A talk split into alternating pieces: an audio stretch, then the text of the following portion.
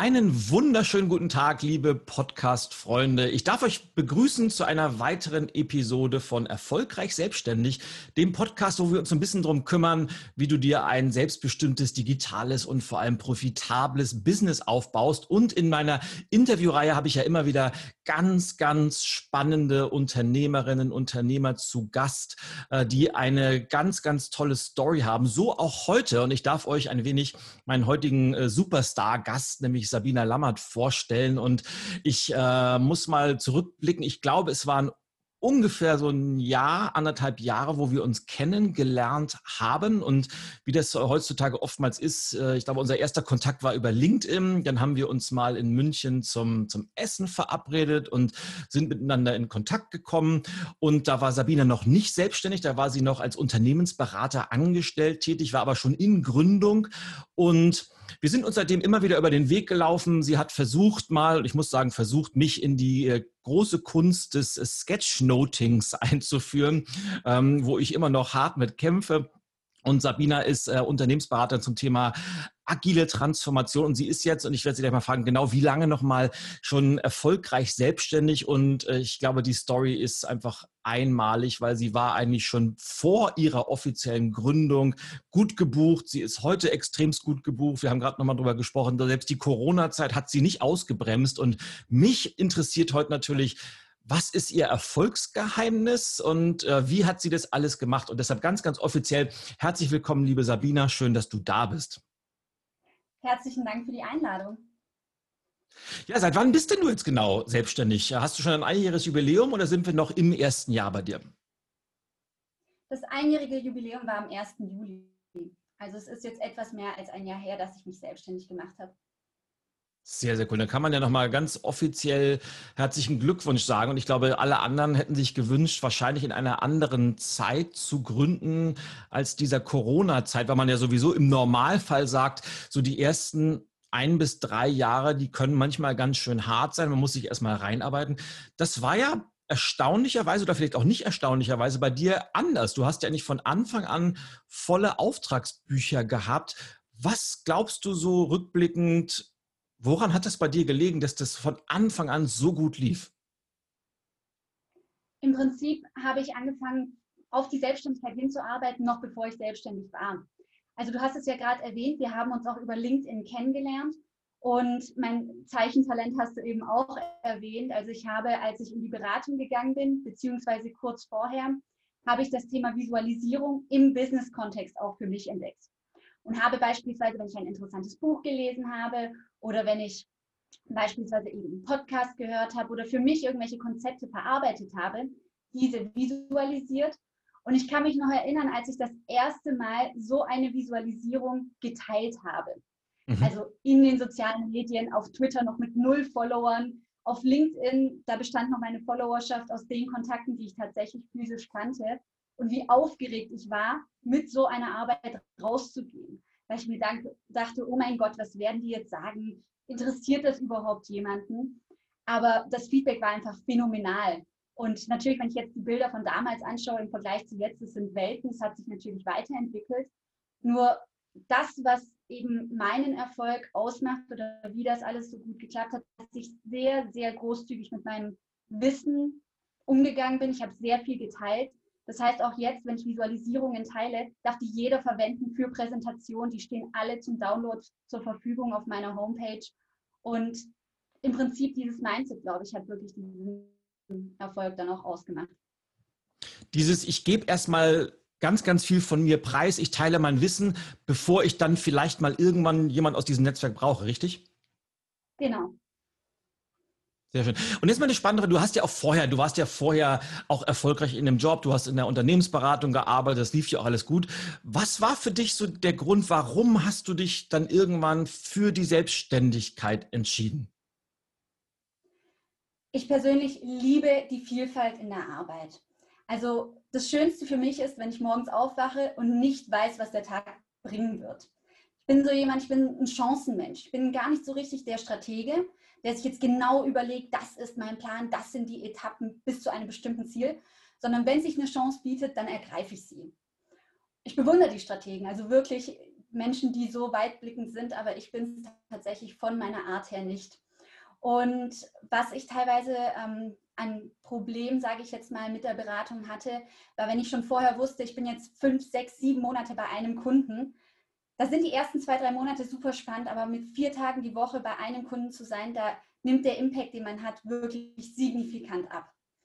Und das wollte ich nicht mehr. Das heißt, mich hat mehr ein anderes Businessmodell gereizt, nämlich das, was ich jetzt auch habe, dass ich eben punktuell reingehe für Workshops, für eben beispielsweise Retrospektiven, für Trainings und da auch wieder großzügig mein Wissen teile, mit dem Ziel, nicht meine Kunden von mir abhängig zu machen, sondern dass sie im Idealfall, das wäre natürlich schön, wenn es mit einem Treffen ginge, aber einfach das, was ich ihnen mitbringe, in ihre Kultur übernehmen können, so schnell es geht. Ja. Und das war meine Motivation damals dann in die Selbstständigkeit. Was ist denn für dich jetzt, wo du jetzt so knapp so 13, 14 Monate offiziell selbstständig bist? Und ich glaube, das hast du ja im, Nebensatz erwähnt, du hast ja auch vorher schon ganz, ganz viel gemacht. Das heißt, man muss ja nicht unbedingt warten, bis man endlich äh, die Steuernummer hat oder das Unternehmen angemeldet hat, sondern man kann ja vorher auch schon eine ganze Menge Vorarbeit leisten und es zahlt sich ja auch aus. Aber so jetzt rückblickend, was ist denn für dich das, das aller, allerbeste an dieser neuen Selbstständigkeit und äh, was ist vielleicht auch nicht so gut, wie du das vorgestellt hast? Also das Allerbeste für mich persönlich ist wirklich die Vielfalt und auch, dass ich wirklich die Möglichkeit habe, mit jedem Auftrag, mit jedem Workshop selbst besser zu werden. Das heißt, wenn ich beispielsweise dreimal thematisch das gleiche Training gebe, baue ich jedes Mal etwas Neues ein. Also es ist so ein innerer Antrieb, den ich persönlich habe, stetig besser zu werden. Und es gibt ja diese zwei Formen von Trainingskonzepten. Es gibt diese standardisierten Trainings, die führt man von A bis Z identisch durch. Mhm. Ich habe das dass ich meine Trainings selbst immer weiter optimieren kann, anpassen kann.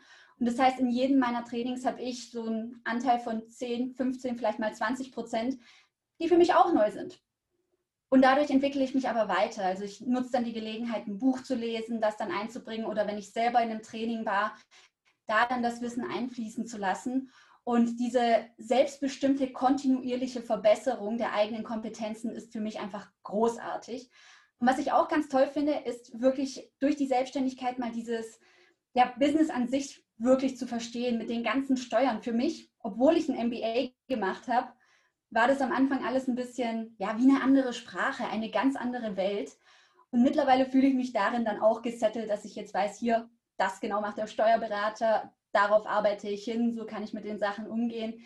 Fand ich auch sehr bereichernd und sehr vielseitig. Und ich weiß, du würdest jetzt gleich den Kopf schütteln. Ich mache tatsächlich immer noch meine Umsatzsteuervoranmeldung selbst. Noch geht es, aber ich habe es ja vorhin in unserem kurzen Gespräch vorab auch schon erwähnt, also perspektivisch werde ich das bald auch nicht mehr machen können. Ähm, weil ich das einfach so schön finde, dieses ganzheitliche Verstehen, wie ein Unternehmen funktioniert, jetzt in meinem Fall im super mini kleinen Maßstab. Jetzt die Frage, was vielleicht nicht so gelaufen ist, wie ich es mir vorgestellt habe. Es ist tatsächlich besser gelaufen, als ich es mir vorgestellt habe bin in die Selbstständigkeit gestartet und ich habe vom Kopf her, also mein Kopf war darauf ausgerichtet, dass ich gesagt habe, wenn ich ein ganzes Jahr nicht arbeite, habe ich vorher genug angespart, damit das kein Problem ist. Das heißt, ich bin wirklich ohne irgendwie, dass ich jetzt Existenzängste haben müsste, in diese Selbstständigkeit rein. Und ich hatte aber direkt in der ersten Woche schon die ersten Angebote, die ersten Bestellungen und es war wirklich ein Selbstläufer. Am Anfang waren es noch zwei, drei Workshops im Monat, jetzt ist es deutlich mehr. Und entsprechend, weil ich mit diesem Puffer gestartet habe und weil ich dann eine gute Auftragslage letztes Jahr hatte, habe ich auch Corona sehr gut überstanden, weil für mich, ich hatte das Glück, keine Existenzängste haben zu müssen, weil ich mich auf meinem Ersparten auch entsprechend habe ausruhen können, was aber tatsächlich auch nur einen Monat der Fall war, weil dann ging es wieder los. Ich habe die Chance genutzt, wie du ja auch, wie viele, direkt in dieses Online-Format einzusteigen, mich da reinzufuchsen. Etwas, was vorher für mich undenkbar gewesen wäre, mhm. weil ich dachte, hey, Präsenz, absolut mein Ding. Ich liebe es, vor Leuten zu stehen. Ich liebe es, mit ihnen zu interagieren. Ähm, bleib mir weg mit diesen Online-Tools. Und mittlerweile ist es halt wie ein zweites Zuhause. Also ich fühle mich da sehr, sehr, sehr wohl. Und ein ganz wichtiger Tipp, Vorträge halten, auch hier wieder rausgehen. Ich habe im letzten, im zweiten Halbjahr, also im ersten Halbjahr meiner Selbstständigkeit, das heißt im zweiten Halbjahr 2019, über 20 Vorträge gehalten öffentlich. Teilweise bezahlt, teilweise eben auf Konferenzen als Marketing und dadurch halt auch eine Präsenz aufgebaut, waren teilweise auch Themen, bei denen ich mir gedacht habe, so, puh, muss ich mich jetzt ein bisschen reinfuchsen und durchbeißen. Aber gefühlt ungefähr bei jedem Vortrag kommt ein Lied raus. Also ein Auftrag, den ich dann habe mitnehmen können. Und ja, das läuft dann gut. Sehr cool. Und wir haben ja auch einen Workshop zusammen gemacht in München und äh, da war ich ja, ich war und bin ja immer noch ein großer Fan von dir. Ähm, du hast recht, du hast damals schon eine wahnsinnig große Bühnenpräsenz gehabt, das hat man einfach gespürt. Aber das Entscheidende ist natürlich immer wieder raus und besser werden. Das ist äh, sowohl, hast du gerade bei den Sketchnotes gesagt, wenn man sich jetzt was anguckt, was vor einem Jahr war, na klar, wenn man sich weiterentwickelt, sagt man, oh mein Gott, was habe ich denn damals gemacht? Aber das ist einfach das normale Leben. Und bei, bei Workshops oder Vorträgen ist das genauso. Wenn man das permanent und regelmäßig macht, dann wird man einfach besser. Und ich glaube, anders funktioniert es gar nicht. Ich glaube, man muss aber auch diese, die Bereitschaft haben, das tun zu wollen und durch, durch, diese, durch diese Mühle durchgehen zu wollen, oder? Ja, auf jeden Fall. Und ich bin wirklich erschüttert, wie viele das nicht haben. Also es gibt viele, die ruhen sich gerne auf dem Wissen, auf den Kompetenzen, die sie haben, aus. Das erschreckendste Beispiel habe ich direkt bei Berufsstart gesehen. Also ich habe da im Biotech-Bereich als Projektkoordinatorin ganz ursprünglich mal angefangen und dachte mir, okay, jetzt komme ich aus der Biochemie, aus den Neurowissenschaften, will jetzt im Projektmanagement was machen und habe aber keine Ahnung von Wirtschaft. Und war entsetzt darüber, dass viele Projektmanager, die schon Jahrzehnte teilweise Erfahrung hatten, sich nie wirklich mit Wirtschaft beschäftigt haben. Also dachte ich mir, mache ich es besser, ich mache ein MBA und ich habe Mitstreiter gesucht, die in meinem Alter waren, also auch Mitte 20. Und ja, ich habe wirklich vergeblich gesucht. Also ich habe niemanden im Unternehmen gefunden, der gesagt hat, ich bin bereit, nach abgeschlossenem Studium nochmal ein Studium dran zu hängen, um ganzheitlicher in meinem Beruf agieren zu können. Und äh, ja, das war für mich schon ein bisschen erschreckend. Tatsächlich finde ich das häufig auch, aber nicht jetzt nur bei Menschen, die in einem Unternehmen sind, sondern bei bestimmten Formen von Selbstständigen eben auch, die nicht so viel Bereitschaft mitbringen, sich weiterzuentwickeln, die gerne eben in ihrer Komfortzone auch bleiben und sagen, ja, da gibt es ja noch einen Bedarf. Ich habe meinen einen Großkunden, der will mich als, ich weiß nicht, Qualifizierungsingenieur, als Projektmanager und ich ruhe mich aber auf dem Wissen auf, das ich vor zehn Jahren aufgebaut habe. Und das finde ich echt, ja, bedenklich. Naja, vor allem mal abgesehen davon, dass ich glaube, das ist das aus meiner Beobachtung und Erfahrung, dass das Schlimmste, Furchtbarste ist, wenn Menschen sich persönlich nicht mehr weiterentwickeln, sondern wenn die stehen bleiben, immer so nach dem Motto, so jetzt bin ich fertig. Aber auch das Wissen, das vor zehn Jahren relevant und aktuell war, ist ja heute schon vollkommen überholt. Und wenn ich in der Wissensbranche oder als Wissensarbeiter tätig bin, muss ich mich doch ganz einfach weiter und fortbilden, weil ich ansonsten auch meinen Kunden überhaupt keine, keine aktuellen äh, Impulse und, und Ideen mitgeben kann. Also ich verstehe das auch immer nicht. Und ich will noch mal einmal was auf Aufgaben, was du so im Nebensatz erwähnt hast, was ich aber extremst wichtig finde und es passt auch zu diesem Thema wunderbar, deine Umsatzsteuer. Äh, Voranmeldung, die du immer noch selber machst, wo du gesagt hast, ich würde mit dem Kopf schütteln. Ja, aber auch nur aus einem Grund, weil ich das Thema, ich, ich, ich will nicht sagen, dass es mich langweilt, aber es bereitet mir jetzt auch keine große Freude. Und es war eine der ersten Sachen, die ich outgesourced habe, aber auch nur vor dem Hintergrund, weil ich es kann. Ich könnte sie auch selber machen. Also es mangelt mir nicht an Wissen und an der Fähigkeit, sondern ich möchte das einfach nicht. Aber ich glaube, outsourcen, egal was es ist, ob es jetzt die Steuer ist oder ob es irgendein Prozess ist oder ob es irgendetwas anderes ist, kann man immer erst dann, wenn man selber das beherrscht, und das verstehe ich immer nicht, warum so viele Selbstständige nicht bereit sind, sich in ihr Unternehmen einzuarbeiten und zu verstehen, wie läuft denn mein Business überhaupt und wie funktioniert eine Umsatzsteuerformel, weil ansonsten macht das ein Steuerberater für dich und der kann dir sonst was erzählen. Und es ist aber dein Business, du bist dafür verantwortlich. Deshalb finde ich es immer gut, wenn man sagt, ich mache das so lange selber, wie ich kann und irgendwann ist der Punkt gekommen, wie bei dir jetzt auch, wo du sagst, ich habe keine Zeit mehr dafür, weil ich so viel unterwegs bin, dann source ich das Ganze out. Aber was glaubst du, woran liegt das, dass so wenig Selbstständige bereit sind, weiß nicht, ob man das so sagen kann, sich in ihr eigenes Business einzuarbeiten? Ich glaube, es gibt nicht die eine Antwort darauf. Also natürlich sind es unterschiedliche Persönlichkeiten. Es gibt mit Sicherheit die, die sagen, ist mir zu trocken, will ich nichts mit zu tun haben, gebe ich weg. Und es gibt mit Sicherheit die, die dann aber auch sagen, ah, ich werde mich da reinfuchsen, wenn ich dann die Zeit habe, ich lege jetzt den Fokus anders. Also ein Beispiel bei mir war die private Krankenversicherung. Ich bin dann erst ab November privat krankenversichert, weil ich am Anfang meiner Selbstständigkeit nicht die Energie hatte, mich da reinzukämpfen. mir macht es auch keinen Spaß. Versicherungen finde ich jetzt nicht so spannend mit den ganzen Policen. Und wenn man da selber versucht, sich einen Überblick zu verschaffen, also nee, lieber nicht. Also ich habe jetzt auch einen, einen Berater dafür, der mich auch sehr kompetent beraten hat und dem ich sehr dankbar bin. Aber ich kann es verstehen. Also der Start in die Selbstständigkeit, für mich war es auch so, ich wusste nicht, wo anfangen. Was sind die richtigen Schritte? Ich hatte jetzt nicht wirklich jemanden an der Hand, der jetzt Stück für Stück mich durchgeleitet hätte. Da macht es auch natürlich Sinn, wenn man das möchte, direkt mit einem Steuerberater zusammenzuarbeiten. Das habe ich am Anfang eben nicht war eine super interessante Erfahrung. Ich habe natürlich so ein, zwei kleine formale Fehler gemacht. Das Schöne ist aber beim Finanzamt, man muss sich keine Sorgen machen, sie holen sich das Geld auf jeden Fall. Also oh ja. wenn man an der Stelle irgendwo was ein Häkchen falsch gesetzt hat, ist es gar nicht so fatal, habe ich jetzt erfahren. Aber genau. Ähm, und deswegen glaube ich, sind die Unterschiede, also die Gründe unterschiedlich bei den verschiedenen Leuten. Ja, und eben dieses, wenn man sagt, man macht es später, vielleicht kommt dann eben dieses später nicht, weil tendenziell im Idealfall hat man ja mit zunehmender Dauer der Selbstständigkeit immer weniger Zeit und muss dann auch immer mehr die Prozesse optimieren, wie eben das Ganze dann Stück für Stück outsourcen, was halt möglich ist. Hm. Lass uns mal einen Schritt zurückgehen, weil du warst ja in einer Position, wo, glaube ich, ganz, ganz viele sind, vielleicht durch Corona sogar noch mehr, dass sie irgendwo einen vermeintlich früher mal sicheren Job hatten, ob das jetzt bei einer Unternehmensberatung ist, wie in deinem Fall, oder ob sie in einem Konzern arbeiten oder irgendwo als, als Teamleiter, Abteilungsleiterin irgendwo in einem mittelständischen Unternehmen und sagen, ich würde mich eigentlich schon gerne selbstständig machen. Und ich weiß, dass es bei ganz, ganz vielen immer an folgender Idee scheitert, die, die wissen nicht womit. Das heißt, ich würde gerne, aber ich weiß nicht womit. Wie bist denn du auf deine konkrete Geschäftsidee gekommen und wusstest auch, dafür gibt es einen Markt? Also bei mir ist es ja tatsächlich immer noch so, ich habe keine konkrete Geschäftsidee. Das war ja das Erste, ich habe mich ja auch viel mit Menschen unterhalten. Unter anderem bin ich ähm, in so, einem, so, einer Vereinigung für CIOs interessanterweise und immer wieder komme ich zu deren Veranstaltungen. Und da war einer dabei, der hat auch ganz klar gesagt, was ist dein eines Produkt? Und ich dachte, ich mag so viele Sachen. Ich mag eigentlich lieber den Bauchladen, aber hatte ein schlechtes Gewissen und ein schlechtes Gefühl, weil mir implizit von vielen Seiten, nicht nur von der Seite vermittelt worden ist, dass es besser ist, ein Produkt zu haben. Aber dann war ich ja bei der GSA-Convention, das war für mich übrigens ein erhellender Moment, da war ja die Melanie Schedin da, die auch gesagt hat, ich habe einen Bauchladen und ich stehe dazu.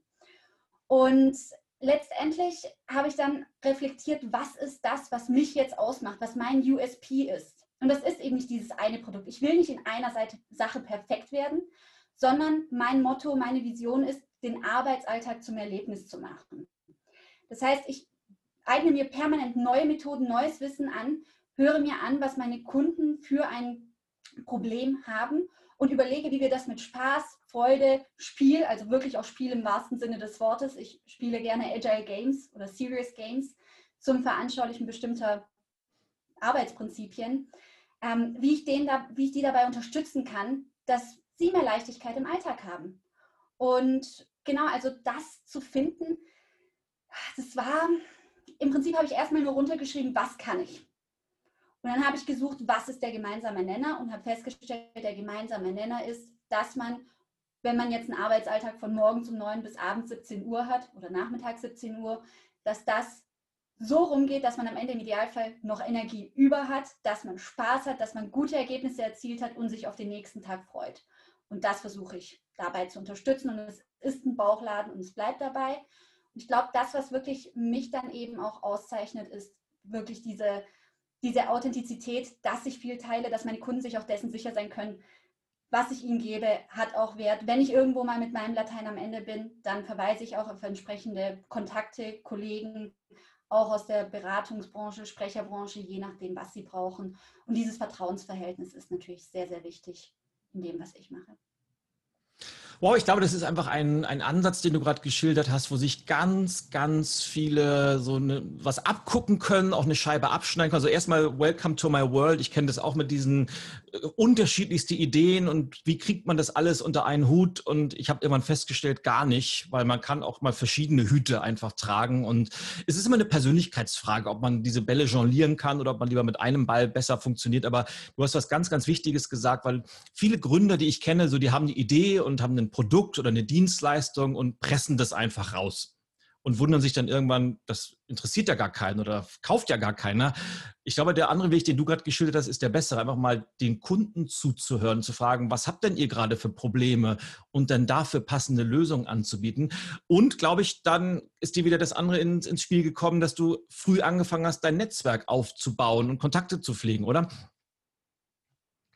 Ja, das habe ich und da kann ich auch jedem eine Vorgehensweise empfehlen. Ich kannte sie zwar erst im Nachgang, aber als ich sie dann kennengelernt habe, dachte ich mir, Mensch, genau das mache ich. Ich weiß nicht, hast du schon mal selbst was von Working Out Loud gehört? Ja, selbstverständlich. Das ist, ein, ist nicht nur eine ganz, ganz coole Methode, sondern zum Glück auch ein Trend in ganz, ganz vielen Organisationen, weil ich finde das ganz, ganz toll, was das ist. Kannst du vielleicht genau. mal erklären, was es ist? Genau, also Working Out Loud wie schon gesagt, ich habe erst, war so wie ich bin, habe das gesehen und gedacht, ach, das ist eine schöne Überschneidung. Also die Idee dahinter ist, dass man sich in einer Gruppe von eben bis zu fünf Leuten zusammenfindet. Das kann physisch sein, das kann online sein, das können Menschen sein, die man kennt, aber auch Menschen, die man gar nicht kennt. Und dieser Working Out Loud Circle, so heißt es dann, diese Konstellation aus fünf Menschen, das, ähm, die treffen sich dann zwölf Wochen am Stück, jeweils eine Stunde. Und was sie dabei versuchen, ist ihr individuelles Ziel zu erreichen. Diese individuellen Ziele können ganz unterschiedlich sein. Das kann zum Beispiel sein, ich möchte Sport und mein Business besser miteinander verbinden. Also gerade bei Beratern ist es so, dass es super schwer fällt, wenn man viel unterwegs ist, auch noch ausreichend Sport zu machen. Oder das könnte sein, ich möchte rhetorisch stärker werden, besser rhetorisch auftreten, schlagfertiger werden. Oder eben irgendwas in Richtung, ich möchte einfach das, was ich studiert habe, mehr in meinen Beruf einbringen.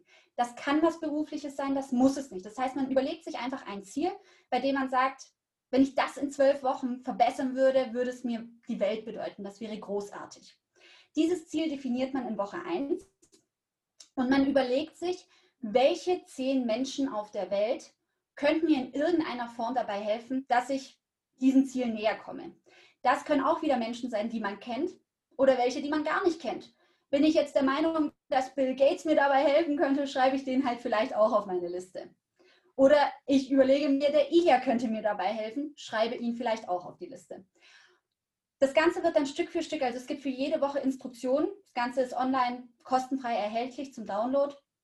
Und dann überlegt man sich zum Beispiel in der zweiten Woche, was ist der ähm, Verbindungsgrad oder Bekanntheitsgrad zu den Leuten? Bin ich mit der Person auf der Liste Best Buddy? Oder stehe ich ganz am Anfang und ich kenne nur die Person, aber die Person weiß gar nicht, dass ich existiere? Und unter der Verwendung von sozialen Medien versuche ich eben diesen Kontakt aufzubauen. Aber nicht indem ich jetzt jemanden anzapfe und frage, sondern indem ich eben erst gebe. Indem ich zum Beispiel feststelle, und so war das bei uns damals, ähm, witzigerweise, also ganz unabhängig von Working Out Loud, da habe ich gesehen, Ilja auf LinkedIn, ah, interessanter Mensch, füge ich mal hinzu, habe dein Profil gesehen, habe gesehen, du beschäftigst dich mit Change Management und dachte mir dann, Mensch, ich kenne da ein Serious Game, ein Business Game zum Thema Change. Das wäre vielleicht für dich interessant und habe dir einfach eine Visualisierung, die ich mal erstellt habe, geteilt und den Link. Gar nicht, wirklich nicht mit dem Ziel jetzt, dass da irgendwas draus wird, sondern das ist so ein bisschen so eine Karma-Philosophie. Ich gebe viel, und irgendwoher kommt es vielleicht zurück, vielleicht von der Quelle, vielleicht von woanders. Man weiß es immer nicht. Und so passiert es, dass aus manchen Beziehungen dann wirklich intensive Beziehungen werden, aus anderen nicht, aber wiederum durch die Visibilität, die ich dann im Netz habe, weil es geht auch immer darum, in den sozialen Medien zu kommentieren in den verschiedenen Wochen oder jemandem zu danken, auch öffentlich in den sozialen Medien, ähm, kriege ich eine gewisse Präsenz und schaffe mir ein Netzwerk, das gegebenenfalls vorher in der Form noch nicht da war. Also eine ganz, ganz tolle Methode. Da gibt es auch einen Circle Finder, eine Seite im Internet, wenn man selber daran Interesse hat, mal an so einem Working Out Loud Circle mitzumachen. Und heutzutage ist sowieso das meiste online, also da findet sich für jeden etwas.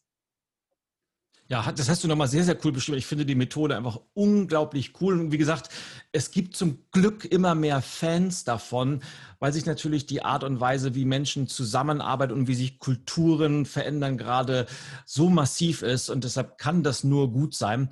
Aber es ist ja nur eine Sache, die du unter anderem machst. Ich überlege gerade, ähm, Bauchladen, Hüte. Du machst ja Workshops, Vorträge, Trainings. Du hast zum Glück wie ich sagen äh, kann und möchte, auch angefangen jetzt Workshops zum Thema Visualisierung äh, anzubieten. Und was, was ich ganz, ganz spannend finde, was, wär, was du ja auch in unserem gemeinsamen Workshop mal gemacht hast, diese, diese Games, diese äh, Serious Games, Agile Games. Ich glaube, bei, bei uns hast du diesen Transformation Journey, war das, bin mir nicht ganz sicher, gemacht. Auf jeden Fall, das sind ja kleine spielerische Ansätze, wie man sich mit, mit Innovation, mit neuen Ideen oder mit, mit, mit den unterschiedlichsten Sachen beschäftigen kann. Und da interessiert mich vor allem so ein bisschen deine Erfahrung in, in größeren Organisationen, weil auch das ist mir schon bei unserem Workshop in München aufgefallen. Es gibt ja immer zwei Arten, wie Menschen mit sowas umgehen. Die einen sind super offen und sagen, komm, wir probieren das mal aus und spielen und machen. Und die anderen sitzen erstmal so, na, so ein Spiel jetzt auch noch, ob das was bringt. Und ich sag mal, je konservativer die Menschen, desto größer wahrscheinlich manchmal auch der, der Widerstand. Aber ich finde sowas total cool, weil es einfach mal ein anderer Ansatz ist. Erzähl mal so ein bisschen über deine Philosophie und wie konkret du sowas einsetzt. Ich setze es tatsächlich in jedem Workshop ein. Also außer es ist jetzt so etwas wie vor zwei Tagen, da war es ein Strategie-Workshop, da ging es dann wirklich um die Sache. Aber wenn ich jetzt zum Beispiel, also ich bin viel im Bereich New Work und Agile unterwegs und da gibt es ja bestimmte Prinzipien, nach denen man arbeiten soll. Konkret das Beispiel Führung oder auch kontinuierliche Verbesserung. Wenn ich jetzt vor einer Gruppe stehe und sage, kontinuierliche Verbesserung ist wichtig, dann nicken alle. Ja, kontinuierliche Verbesserung ist wichtig. Gute Kommunikation ist wichtig. Ja, ist wichtig. Also es nicken alle, weil das gesunder Menschenverstand ist, in dem Moment zu nicken. Was mache ich jetzt mit diesen Serious Games oder Agile Games? Ich schaffe eine künstliche Situation, also es ist eine Simulation, in der sie gezwungen sind, Aufgaben unter Zeitdruck meistens zu erledigen und im Zuge dessen in ihre gewohnten Verhaltensmuster fallen. Das heißt, die, die zuvor genickt haben, ja, kontinuierliche Verbesserung ist wichtig, sind meistens zeitgleich die, viele davon, die dann nicht eine Minute mal kurz innehalten und wirklich nachdenken und dann auch nicht mit den Leuten wirklich kommunizieren. Dann kann man plötzlich an diesem Spiel feststellen, wer ist denn die ganze Zeit dominant? Wer lässt den anderen nicht ausreden? Gibt es bestimmte Leute, die nicht zu Wort kommen? Und für mich, die ich neu in einem Unternehmen bin oder die Gruppe neu kennenlerne, mir hilft es unglaublich schon mal festzustellen, was ist da für eine Dynamik im Raum. Und man kann aus dem, was in dieser Simulation passiert, viel ableiten, was auch im Alltag passiert. Beispielsweise ein so ein Spiel, Ballpoint Game, sehr bekannt. Da geht es eben um kontinuierliche Verbesserung, Selbstorganisation, Kommunikation. Und die müssen Rätsel lösen. Also wie schaffen sie es, in einer bestimmten Zeit möglichst viele Bälle durchzuschleusen durch einen Prozess. Und da war es halt äh, ganz interessant, ist es, wenn man es mit Chef und Mitarbeitern spielt, vor allem wenn es eine hierarchische Organisation ist und vielleicht der Chef gerade gehört hat, Agile New Work, wir wollen das machen, aber dann in diesem Spiel ausgerechnet dann anfängt zu kommentieren, du machst jetzt das, du stellst dich dorthin und so weiter und so fort. Dann kann man im Anschluss an das Spiel ein sogenanntes Debrief machen, das Ganze dann auflösen, sagen, was habt ihr erlebt, wie habt ihr euch gefühlt, was habt ihr beobachtet und ich als Moderator, als Externe kann dann auch mal dumme Fragen stellen wie, ah ja, ach, Selbstorganisation nennt ihr das. Wie war das denn? Wer hat denn den größten Sprechanteil gehabt? Und dann kann man einfach mal so in Anführungszeichen dumme Fragen stellen und schauen, ob sie selber drauf kommen und daraus ableiten, ja, wie ist es denn bei euch in euren sonstigen Meetings? Wie läuft es denn da ab? Ist es ähnlich? Ist es anders? Woran lag es, dass es heute so war, wie es ist? Und das ganz, ganz Wichtige ist bei diesen Agile Games, weil, wie du genau sagst, es gibt dann diese Vorbehalte, oh mein Gott, ich mache das nicht, ich habe keine Lust. Das Wichtigste ist wirklich die Hinleitung und die Moderation.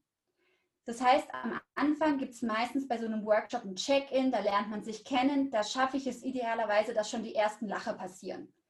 Indem man zum Beispiel sowas hat wie, okay, drei Hashtags zu dir, Hashtag Hobby, Hashtag Beruf, aber nicht das, was auf deinem Papier steht, sondern dein echter Beruf. Bist du der heimliche Spülmaschinenausräumer? Oder bist du vielleicht Hashtag Kaffee-Junkie und machst immer die Kaffeemaschine leer? Also irgendwie sowas. Das kann man dann schön anmoderieren, hat dann die ersten Lacher, hat schon eine gewisse Vertrauensbasis geschaffen. Und dann ist es wichtig, bei jedem Spiel, das kommt, herzuleiten, was ist der Mehrwert? Also vorher zu sagen, wozu machen wir das? Und wenn die Teilnehmer die Teilnehmerinnen wissen, wozu das Ganze, dann lassen sie sich auch mehr drauf ein. Ja, also es ist sehr, sehr wichtig, diesen Rahmen richtig zu setzen. Es ist eine, schon eine fortgeschrittene Moderatorenleistung, die da auch erforderlich ist. Da gibt es auch extra Trainings für, für das Thema Agile Games, Serious Games, damit man das richtig macht. Und was ich gerne mache, gerade wenn man eben Führungskräfte da hat, bei denen man die Sorge hat, ah, die sind jetzt hierarchisch. Ich stelle mich hin und tue, als ob es das Selbstverständlichste der Welt ist, dass wir das nächste Spiel spielen. Und ich habe es auch schon geschafft, dass ich mit Führungskräften alle wirklich Vorstandsebene oder eins drunter das kotzende Känguru gespielt habe. Und das ist ein Energizer, ein Spiel ohne Sinn und Verstand nach der Mittagspause. Die haben das mitgemacht. Danach hat man wirklich ein Bonding. Danach ist man wirklich auf Freundschaftsbasis unterwegs. Ich muss mir einen, einen Gedanken muss ich mir kurz parken, den ich ja unbedingt noch ansprechen will, aber ich, ich, ich muss das fragen, einfach aus persönlicher Unwissenheit. Was ist bitte das kotzende Känguru? Das ist also, wie schon gesagt, so ein Energizer ohne Sinn und Verstand. Ich erkläre am Anfang immer, ich werde mit euch Games spielen. Die einen haben wirklich einen Sinn, Prinzipien euch näher zu bringen, Prinzipien der Zusammenarbeit. Das andere sind Energizer ohne Sinn und Verstand nach der Mittagspause. Wir wollen das Suppenkoma überstehen. Das kotzende Känguru ist ein Spiel, da dreht sich eine Person, die in der Mitte steht, alle anderen sind außenrum im Kreis, ähm, dreht sich im Kreis und zeigt auf eine Person. Wenn ich jetzt auf dich zeige und links und rechts von dir stehen noch zwei Menschen, dann ist deine Aufgabe, den Kängurubeutel zu öffnen. Und die links und rechts von dir müssen sich rein erbrechen, also so eine Geste des Erbrechens mit Soundeffekt einmal nachstellen. Also rein. Wer am langsamsten ist, darf dann in die Mitte. Das Ganze, da gibt es noch zwei weitere Befehle, auch noch mehr, wenn man im Internet schaut. Ich mache es immer mit diesen drei Befehlen. Dann gibt es noch den Toaster. Ich zeige auf dich, Ilja. Was passiert? Die links und rechts von dir machen die Toaststäbe, die Grillstäbe und du bist das Toast, springst hoch und machst Ping. Und das letzte ist die Waschmaschine. Die links und rechts von dir machen die Wäschetrommel nach mit ihren Händen und du bist die Wäsche und darfst einmal den Schleudergang mit deinem Kopf nachstellen. Also super witzig, Tränen in den Augen und genau, dauert ganze fünf Minuten. Man hat äh, danach hoffentlich mehr Energie und etwas Hemmungen verloren für alles, was danach kommt. Mega. Das äh, werde ich demnächst unbedingt gleich mal ausprobieren. Äh, alleine schon, weil ich den Namen so cool finde, das kotzende Känguru. Und ja, und ich jetzt muss ich meinen, meinen geparkten Gedanken wiederholen, weil das, weil ich das wichtig finde, weil du hast äh, gerade die, ich glaube, das Wichtigste, was du gesagt hast, warum das bei dir so gut funktioniert, du hast, äh, wie hast du das formuliert, du kommunizierst es mit einer vollkommenen Selbstverständlichkeit, dass das jetzt stattfindet. Und das ist, glaube ich, das alles, alles Entscheidende und zwar in jeder Form von Kommunikation. Ich höre ja so oft in Briefings, wenn, ja, benutzen Sie bitte die Wort XY nicht, weil das ist verbrannt bei uns im Unternehmen oder wenn es um Methoden geht oder wenn es um Inhalte geht, ja, das traue ich mich nicht so zu kommunizieren liegt in der Regel immer daran, dass die Leute selber ein Problem damit haben, dass sie selber ein Problem mit diesem Wort haben oder selber nicht wissen, wie sie damit umgehen sollen. Und wenn ich das von mir aus vollkommen selbstverständlich kommuniziere, dann nehmen es die Leute auch an. Und das klingt so einfach, ist es aber nicht, weil man ja auch diese innere Überzeugung haben muss. Und wenn da nur ein gewisser innerer Zweifel ist, dann ist man eben selber unsicher, auch in der Kommunikation. Deshalb bin ich dir sehr, sehr dankbar, dass du das gerade nochmal so, so deutlich gesagt hast.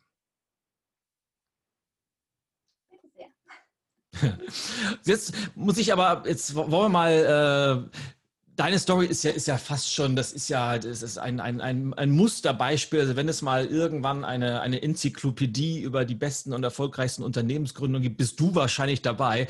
Aber gab es auch in dem letzten Jahr, in den letzten 13, 14 Monaten, gab es auch Misserfolge? Gab es irgendwas, wo du, wo du einen Fehler gemacht hast, wo was nicht so gut gelaufen ist, wie du es dir vorgestellt hast?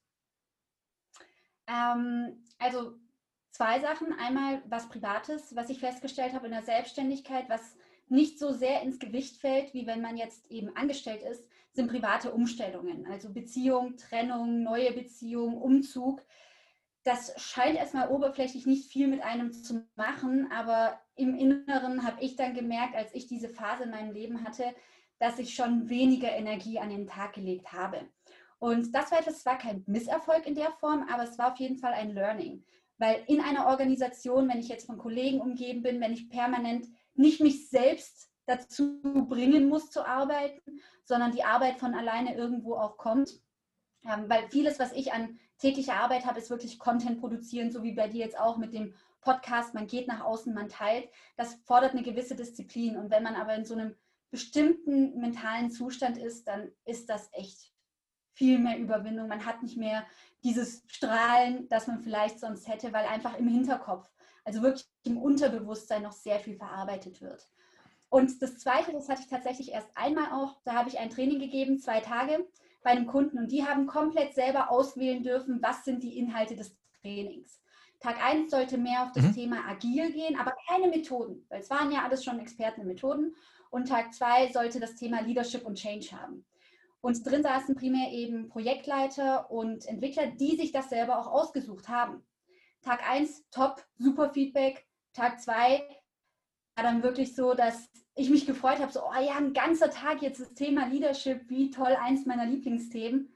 Aber mit ihnen hat es halt nicht resoniert. Also für sie war es nicht das Richtige.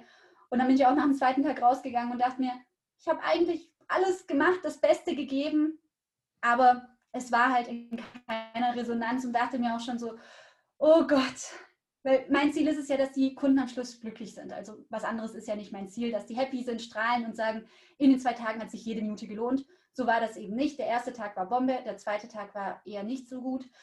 Und dann habe ich mich schon gefragt, ach, wird es noch eine Folgebeauftragung geben? Wie sieht es aus? Und jetzt haben wir einfach gesagt, gut, jetzt gibt es halt als Folgebeauftragung den ersten Tag und den festigen wir und der wird eingeführt, weil offensichtlich ist die Organisation jetzt an einem Punkt, dass für sie der erste Tag relevant ist und der zweite Tag braucht vielleicht eine andere Zielgruppe. Aber das hat mich dann auch mal kurz runtergezogen, weil ich sonst tatsächlich mit meinem Workshop immer sehr gut ins Blaue getroffen habe. Und was war dein Hauptlearning daraus? Was hast, was hast du mitgenommen? Machst du irgendwas anders danach? Mein Learning war dann an der Stelle auch wirklich, ja, also wie schon gesagt, wir haben ja schon alles abgefragt gehabt. Ähm, vielleicht bei den Punkten, weil von mir aus hätte ich, den, hätte ich mehr Methoden noch reingebracht. Am Schluss hätten sie es auch mehr gewollt. Ich habe da noch einen Exkurs gemacht. Ähm, da dann einfach auch noch ein bisschen mehr auf meine Erfahrungen zu bestehen, weil es war quasi ein angepasstes Zweitagestraining dann, denn normalerweise hätte ich am zweiten Tag quasi noch bis zur Hälfte die Methoden gemacht. Aber gut, das sind so Sachen, die weiß man nicht. Das ist von Organisation zu Organisation unterschiedlich. Sie haben ja auch in dem Fall selbst abgestimmt. Vielleicht nochmal lieber eine Schleife mehr dann drehen in diesem Fall. Aber es ist, es ist mhm. halt ein gewisses Restrisiko, das bleibt immer da. Also ich glaube, auch als Speaker hat man manchmal dann Leute vor sich, wo man sich denkt, okay, die Witze, die sonst immer ziehen, ziehen plötzlich nicht. Äh, Hashtag Wissenschaftler. Wissenschaftler sind ein besonderes Publikum, habe ich festgestellt bei Vorträgen. Genau. Und dann ist halt die Frage, also kann man, muss man mit jedem resonieren? Weiß ich nicht ob das dann der Anspruch ist. Also ich glaube, A ist es völlig normal, dass man, dass es nicht immer, also man, man immer vorausgesetzt, dass man handwerklich gut war, dass man sich gut vorbereitet hat, dass man das individualisiert hat. Aber es gibt einfach Gruppen, egal ob das jetzt zehn sind in einem kleinen Workshop oder ob das vielleicht auch 500 von einem großen Vortrag sind, da passt es ganz einfach nicht. Und auch wenn wir oftmals natürlich immer bei uns selbst am aller, aller kritischsten sind, ich glaube, dürfen wir uns auch manchmal eingestehen, das hat einfach an dem Tag nicht gepasst. Du hast gesagt, das hat nicht resoniert. Das kommt vor. Und das muss man, glaube ich, auch akzeptieren, dass es so ist. Und auch da, äh, Unternehmenskulturen sind unterschiedlich, Menschen aus äh, verschiedenen Ländern sind unterschiedlich und von daher kann es nicht immer 100 Prozent äh, alles gleich sein. Und das ist, glaube ich, Teil des, des Unternehmerdaseins. Aber schön, dass es dir auch passiert ist und dass man, ich glaube, das sind ja auch die Sachen, wo, wo man viel daraus lernt und dran wächst, oder nicht? Ja, auf jeden Fall. Auch einfach diese gewisse, also auch wirklich richtig bewerten zu können, habe ich alles gegeben an dem Moment? Hat es gepasst? Weil das andere wäre, wenn ich jetzt gesagt hätte, ich habe nicht alles gegeben. Dann klar kann ich jetzt anfangen, da irgendwo ein schlechtes Gefühl zu haben, ein schlechtes Gewissen zu haben, dass, auch, dass es auch an mir nagt. Aber wenn ich sage, ich habe alles gegeben und der Grund ist vielleicht einfach eine fehlende Resonanz mit dem Thema, dann vielleicht, weil der erste Tag hat resoniert, dann kann ich da mich ein bisschen von auch distanzieren und eben in dem Fall haben wir dann ja auch gesagt, wir möchten unbedingt weiter zusammenarbeiten. Wir passen das jetzt aber auch einfach an das an, was mit den Teilnehmern resoniert hat. Und das Thema Leadership, das macht dann vielleicht doch Sinn, dass es nicht etwas ist, was jetzt für die Mitarbeiter in dem Unternehmen gedacht ist, sondern vielleicht auch wirklich dann erst für die, die schon eine Führungsaufgabe haben. Wobei ich persönlich ja der Meinung bin, Leadership fängt nicht erst mit der Position an, sondern schon vorher. Nur ähm, ja, braucht es dafür vielleicht dann auch einen gewissen ja, Erfahrungsgrad, Reifegrad, ich weiß nicht. Also muss, glaube ich, sich dann schon ein bisschen mit dem Thema auseinandergesetzt haben. Auf jeden Fall. Sabina, bevor wir in unsere Abschlussrunde kommen, würde ich noch eine, eine, eine wirkliche, ob es eine Fachfrage ist, auf jeden Fall eine, nochmal eine Frage zum Thema Selbstständigkeit stellen. So, was wäre denn aus deiner Sicht der, der beste oder der wichtigste Tipp, Ratschlag, Hinweis, den du angehenden oder sich gerade in Gründung befindenden Menschen geben könntest? Prüft, bevor ihr euch selbstständig macht, ob eure Idee auch wirklich zieht, ob ihr potenziell Kunden habt. Ich wurde noch, bevor ich mich selbstständig gemacht habe, angeschrieben von Leuten, die mich schon beauftragt hätten, obwohl ich noch in Anstellung war. Und daher wusste ich, okay, das, was ich teile, das resoniert auch. Ich habe letztes Jahr tatsächlich ein paar Selbstständige, die sich auch frisch selbstständig gemacht haben, mit denen mich auch getroffen und ausgetauscht. Und oft war es wirklich so, dass sie zum Beispiel gesagt haben, ich will Scrum Master werden, ich habe es vorher noch nie gemacht, ich verkaufe mich jetzt so auf dem Markt und ich hoffe, dass mich irgendwer nimmt. Und ich war, dachte mir, okay, gut, aber wie? Was willst du den Leuten erzählen mit wirklich null Praxis? Und daher ist es wirklich wichtig, also, dass man sich vorher so viel wie geht an der Kompetenz aufbaut. Es geht nie alles, also Perfektion geht da nicht. Ähm, und dann ja erst wirklich in diese, diesen Schritt wagt, wenn man weiß, dass das Konzept auch wirklich zieht, zumindest die Idee und wenn man auch die Kompetenzen hat. Also ich kann niemandem empfehlen, Scrum Master zu werden, ohne je Scrum Master gewesen zu sein oder ein Scrum-Team erlebt zu haben. Genau. Und man kann die Idee prüfen, ohne dass es viel Aufwand hat, indem man, eben wie ich das gemacht habe, Ideen auf LinkedIn teilt, sich vorher ein Netzwerk aufbaut, erweitert euer Netzwerk. Fangt bitte nicht an, aktiv zu sein in den sozialen Medien, wenn ihr selbstständig seid, sondern macht das vorher. Da merkt ihr auch, ob ihr überhaupt wirklich dann diese dieses Durchhaltevermögen, diesen Spirit habt, auch Content zu generieren und zu teilen. Und was ich mache, zum Beispiel, ich mache überhaupt keine Kaltakquise, überhaupt nichts in der Form. Ich versuche auch kein Cross-Selling zu machen bei meinen Kunden, sondern ich warte, bis Menschen auf mich zukommen. Mein Marketing besteht selten mal daraus, dass ich dann auf eine Veranstaltung hinweise, aber die meiste Zeit versuche ich wirklich, ja, dass die richtigen Menschen zu mir kommen. Und das Schöne dabei ist dann, dass man dann nur tolle Kunden hat. Also ich habe durch die Bank weg die besten Kunden mit großartigem Mindset und die Zusammenarbeit macht super viel Spaß. Übrigens eine weitere Sache, die wir gemeinsam haben. Ich habe, glaube ich, in mittlerweile zwölf Jahren Selbstständigkeit noch nie wirklich Kaltakquise betrieben. A, weil ich äh, da, glaube ich, ganz, ganz schlecht drin bin. B, weil ich keine Lust zu habe. Wahrscheinlich hängt das miteinander zusammen. Und man muss es, wenn man das geschickt anstellt, wie du es gerade auch beschrieben hast, man muss es auch nicht. Und das finde ich auch, kann man nicht oft genug betonen. Die Kunden, die einen dann finden, die sind halt auch wesentlich toller als die, die man vielleicht sich aktiv ausgesucht hätte. Vielen, vielen Dank, liebe Sabine. Jetzt würde ich dir zum Abschluss gerne noch so ein paar, ich nenne es immer so eine Hot Seat Fragen stellen. Das ist einfach so, das sind zehn kurze, knackige Fragen, so mit der Bitte, eine ganz spontane, kurze, knackige Antwort drauf zu geben. Okay, ich bin gespannt. Passt? Ja, und es geht los mit deine drei wichtigsten Werte. Offenheit, Vertrauen und Kommunikation. Ist Deine drei Lieblings... Doch, doch, passt. Deine drei Lieblings-Apps auf deinem Smartphone.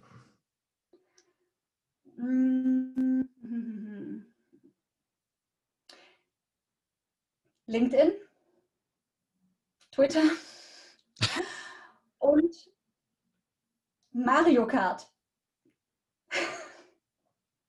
Ich, ich, wusste, ich, so viel zu meinen kurzen, knackigen Antworten. Ich äh, kenne das auf dem iPad. Ich wusste nicht, dass es auf dem, auf dem äh, Smartphone auch funktioniert. Ich liebe das. Wunderbar. Kleine, kleine ist mega. Ich kleine Anekdote am Rande während so der, der ersten heftigen äh, acht Wochen. Wir haben ja nicht einen wirklichen Lockdown gehabt, aber es war ja schon fast eine freiwillige Quarantäne. Und ich habe, glaube ich, mit meinen beiden Töchtern, wir haben ganze Mario Kart Marathon Schlachten gehabt. So mit, es gibt ja so Rennen, 48 Rennen am Stück und äh, es ist ein wundervolles Spiel. Ich kann das so nachvollziehen. Mega. Ähm, Frage drei: Apple oder Windows? Beides. Beides? Windows, Laptop, Apple, iPad und Handy und Watch.